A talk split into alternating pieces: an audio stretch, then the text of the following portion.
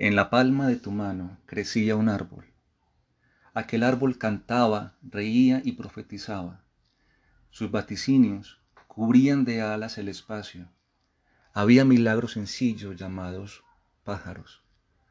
Todo era de todos. Todos eran todo. Solo había una palabra inmensa y sin revés. Palabra como un sol. Un día se rompió en fragmentos diminutos. Son las palabras del lenguaje que hablamos, fragmentos que nunca se unirán, espejos rotos donde el mundo se mira destrozado.